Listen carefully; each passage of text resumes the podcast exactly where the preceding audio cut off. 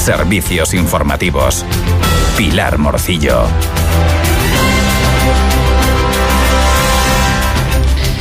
Buenas tardes. Hoy comenzamos nuestro resumen informativo con unas declaraciones del presidente de Canarias, Fernando Clavijo, quien ha lamentado en la sesión de control parlamentaria a preguntas del Partido Popular, Grupo Mixto, eh, ASG y Vox, que al Estado español le falta implicación real en los asuntos que preocupan a Canarias y que los recientes viajes a Marruecos y Mauritania no darán respuesta a una situación estructural, serán un parche, ha trasladado. En cualquier caso, considera que Canarias debe contar con la información de los asuntos tratados en ambas visitas. Asimismo, Clavijo mostró su convencimiento ah, de que las inminentes elecciones europeas seguirán manteniendo el fenómeno migratorio en un segundo plano e impedirán que el compromiso del continente sea firme, pero inevitablemente la presión se seguirá sucediendo. Y continuamos eh, desde el Servicio de Urgencias Canario, que ha registrado 17.547 incidentes en Fuerteventura en el año 2023. La mayor parte de ellos, un total de 14.709, estuvieron relacionados con casos de enfermedad, mientras que el resto, que alcanzó los 2.838, fue clasificado como accidentes tanto de tráfico como domésticos y laborales, así como de otro tipo, que se incrementaron en un 13,66% en la isla. Y nos instalamos en la información referente al último pleno celebrado en el Ayuntamiento de Puerto del Rosario. En referencia a esto, esta mañana, en, a primera hora, hemos contado con la intervención de Ana Padilla, concejal del Partido Popular, quien ha hecho balance de las mociones presentadas por su partido. Los populares hacían hincapié en la necesidad de una política de vivienda real, con fechas y plazos, dado que ya en la pasada legislatura se anunciaban viviendas sociales día sí y día también y nunca se materializaron, reclaman esas licencias que se dieron en su día, por tanto, exigir que se, que se finalicen esas viviendas. Y, y desde luego eh, es lo que estamos diciendo, ya no solo la falta de vivienda, sino después, desgraciadamente, los problemas que se están generando, porque hay muchos vecinos que lo están pasando mal porque se encuentran eh, viviendo eh, en núcleos donde pues han sido muchas de esas viviendas han sido ocupadas y su convivencia no no es la, correcta y la adecuada mm, yo siempre digo que ya no es una opinión del Partido Popular o algo una opinión subjetiva. Si uno está en la calle, hablas con la gente constantemente, existe esta problemática, te la trasladan y yo creo que en este caso el ayuntamiento tiene que eh, intentar mediar y ser más protagonista, no estar tan pasivo. Otra de las mociones presentadas por los populares se relaciona con eh, los usuarios de vehículos eléctricos. Cada vez son más y también merecen un servicio eficaz y adecuado en los puntos de recarga establecidos, consideran. Además, Ana Padilla ha calificado el transporte público en el municipio como muy deficitario. Sabemos que además el transporte público en su conjunto en el municipio de Puerto eh, es muy deficitario y después hay otra cosa que es lo que trasladamos también. Oye, es un transporte urbano, en este caso las guaguas, que es que son gratuitas, es decir, que la gente se está privando de poder eh, tener este servicio cuando todas las islas están eh, está ofreciéndose y ellos están acogiéndose a eso y nosotros ahora mismo por esta pasividad se están privando. Por otra parte, también desde el Ayuntamiento de Puerto del Rosario se ha informado a los vecinos y vecinas que ya se encuentra abierto el plazo para realizar la solicitud a la convocatoria de ayudas al alquiler 2024. Se podrán presentar hasta el día 18 de marzo. Estas ayudas al alquiler intentan aliviar las rentas de las familias más vulnerables con un presupuesto de 180.000 euros para este 2024, duplicando la asignación del año anterior.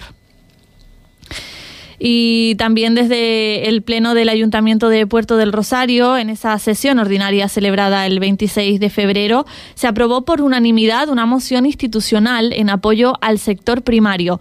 También se acordaban una serie de medidas, entre las que destacan seguir impulsando y reforzando el despliegue de políticas que protejan al sector agrario o reducir la carga administrativa con el fin de simplificar los trámites burocráticos para agricultores, ganaderos y pescadores. Coincide con esto el Gobierno de Canarias, que prioriza la reducción de la carga administrativa y la búsqueda de compensaciones puntuales, así como el refuerzo de los fondos procedentes de programas de ayudas europeos, como el POSEI adicional, para atender las demandas planteadas por agricultores y ganaderos en el actual contexto de reivindicaciones en Europa. Así lo ha indicado el consejero de Agricultura, Ganadería, Pesca y Soberanía Alimentaria del eh, Ejecutivo Regional, Narvay Quintero, durante su comparecencia en el Pleno Parlamentario. Yo creo que todos están de acuerdo, todos lo han nombrado aquí, varias cuestiones que todos estamos de acuerdo. Una, la burocracia. Pues empecemos por ahí. Empecemos por la burocracia. Nosotros hemos hecho dos cosas. Una, preparar un documento y pedir una reunión al comisario y a la unidad RUT para no solo lo que anunciaron el Consejo de Ministros el pasado lunes, el Consejo de Ministros de la Unión Europea, de quitar los ecoesquemas, simplificar y tal, es una parte, pero para las RUP la simplificación esa no nos vale. Entonces, le hemos enviado una carta donde Entendemos que para las regiones ultraperiféricas, porque en el Pilar 1 tenemos una condición diferente, que es el POSEI, a la PAC, hace una simplificación. Pero también nosotros, como comunidad autónoma, lo que hemos hecho es, hemos reunido a los jefes de servicio, así lo hemos hecho, y hemos exigido un informe de la simplificación burocrática dentro de nuestras competencias. Continuamos con la información municipal desde Antigua, que colabora con ECA Social en su proyecto Mía Canarias de atención integral a la mujer. Este promueve la inclusión activa de mujeres resilientes de violencia de género o en situación de vulnerabilidad, promoviendo la formación, el asesoramiento legal y profesional o su inserción en la sociedad. Y Marcelino Cerdeña, alcalde de Betancuria, ha sido una de las personas que nos han acompañado esta mañana en la radio. Entre los asuntos tratados se ha expresado acerca de la licitación de la obra para la mejora del acceso a la playa de Santa Inés. Estamos en un proceso de licitación, esa obra que, es la mejora del acceso, como bien dices, a, Playa Santa Inés. Hay un tramo que, que es el peor porque accede justo a la playa y gente que residente de manera pues continua. Y luego hay un muro de contención que arranca desde el barranco del valle hacia arriba que es la, misma sexo que está estamos hablando que bueno que es necesario porque hay un zorrillo allí en muy mal estado y, peligroso es, la, bajada no al barranco. Sí justo la bajada del barranco y queremos hacer como una especie de muro de contención y está en proceso de licitación nos vamos hasta el Cabildo de Fuerteventura que avanza las obras para demoler un depósito de agua en desuso y construir un nuevo cuarto de instalaciones en Gran Tarajal. Las obras consisten concretamente en la eliminación del depósito de agua de la calle Betancuria de la localidad de Gran Tarajal y además se demolerán las, construcciones anexas a este depósito sin alterar el centro de transformación que se encuentra en un extremo de la parcela. Al mismo tiempo, el Cabildo traslada que ejecutará un cuarto técnico que albergará las instalaciones generales, coordinándose con el Consorcio de Abastecimiento de Aguas de Fuerteventura para las, para las conexiones necesarias que garanticen el suministro actual. Y continuamos con la información relativa al turismo en nuestra isla. Las acciones promocionales directas del Patronato de Turismo se intensifican este mes con la mirada puesta en el verano y en el otoño. Esta misma semana se ha participado en tres importantes ferias en Países Bajos, Dinamarca y el norte de España, aportando, apostando por diversificar la oferta, mostrando a profesionales y turistas las magníficas posibilidades de Fuerteventura para la práctica de turismo activo y de naturaleza y también como cancha natural para la práctica de deportes al aire libre todo el año, la calidad de la, de la oferta alojativa y el turismo enogastronómico. Y los planes estratégicos de subvenciones en materia de accesibilidad y educación aprobados en el último pleno del Cabildo han sido objeto de la intervención en la radio de la consejera de accesibilidad Carmen Alonso y el consejero de Educación, Juventud y Aguas Adargoma Hernández. El plan estratégico de subvenciones en accesibilidad se centrará en facilitar la financiación para que las entidades locales implementen medidas concretas que mejoren la accesibilidad en espacios públicos y privados, eliminando obstáculos físicos y desarrollando políticas y acciones para integrar plenamente a personas con movilidad reducida o dificultades de comunicación en Fuerteventura. Sobre ello se expresaba en la radio la consejera de Accesibilidad, Carmen Alonso. Pues agradecerle la labor que hacen porque porque es una pasada lo el, cómo se involucra las ganas que tienen en poder eh, hacer cosas para que actividades para que eh, todas las personas de Fuerteventura independientemente de sus capacidades puedan disfrutar y, puedan eh, optar a diferentes actividades y, y, bueno, por un lado tenemos eh, cuatro eh, convenios, que es eh, Adivia, con eh, Play and Train, Fuerte Vida, Parkinson No Limit y... Mm, y le falta una. Y Fuerte Trail, perdón. Y también contamos con la colaboración de Senderos Sin Barreras. Y ellos, pues a lo largo de todo el año, realizan actividades de ocio, actividades acuáticas, senderismo adaptado. Y un poco se trata de fomentar las actividades inclusivas para que todas las personas independientes puedan disfrutar de ella. En cuanto al plan estratégico de subvenciones de educación y juventud, el consejero Adargoma Hernández destacó como novedad la incorporación de las becas de necesidades específicas de apoyo educativo con el objetivo de establecer una nueva línea de apoyo económico al alumnado escolarizado en centros específicos o unidades de educación especial en los centros ordinarios de la isla.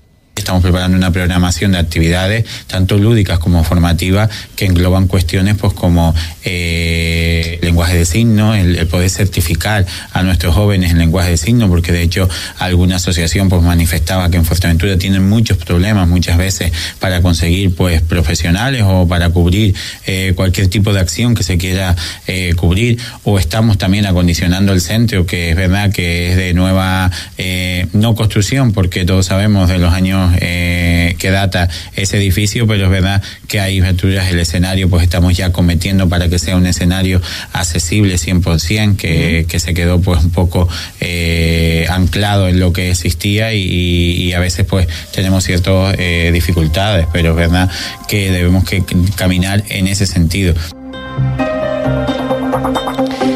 Llega ya el turno de nuestra conexión con la Agencia Estatal de Meteorología para conocer el pronóstico del tiempo para las próximas horas que nos cuenta la compañera Marta Larcón. Buenas tardes. Muy buenas tardes. En la isla de Fuerteventura tendremos un ambiente despejado con temperaturas sin grandes cambios o en ascenso, alcanzando los 22 grados de máxima en Puerto del Rosario. Y de cara a mañana seguiremos con intervalos eh, nubosos, aunque por la tarde no se descartan en lloviznas débiles. Las temperaturas máximas se mantendrán sin cambios, con cifras de 22 grados de máxima en Puerto del Rosario. Y en cuanto a la situación marítima, tendremos viento del noreste de fuerzas 6 o 7, con gruesa o muy gruesa y con mar de fondo del norte o noroeste de 2 o 3 metros. Es una información de la Agencia Estatal de Meteorología.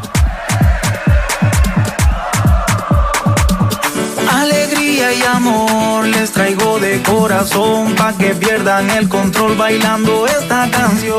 El Ayuntamiento de Pájara, a través de su Concejalía de Festejos, anuncia la programación para vivir el Carnaval de Morrojable, que comenzará este jueves 29 de febrero y finalizará el próximo sábado 9 de marzo. El carnaval comenzará, como hemos dicho, este jueves con la actuación de los Gavitos a las 7 de la tarde en la Plaza de los Pescadores. Este espectáculo trata de un recordatorio a los emblemáticos payasos de la tele. Se continuará con los eventos carnavaleros al día siguiente, 1 de marzo, con el Gran Pasacalle que arrancará a las 7 de la tarde por las calles principales junto con diversas actuaciones, entre las que destacan comparsas, grupos de baile y batucadas. Seguidamente, la comparsa Baracao abrirá la gran gala de la Reina del Carnaval. Ella baila el carnaval en las redes para que todo el mundo la vea. No importa si eres flaquita, gordita, lo que importa es que te muevas. Y con esto nos despedimos ya, les dejamos con la música aquí en la radio, les recordamos que pueden seguir toda la información a través de nuestras redes sociales y también en nuestra web radiosintonía.com. Hasta mañana, que pasen una buena tarde.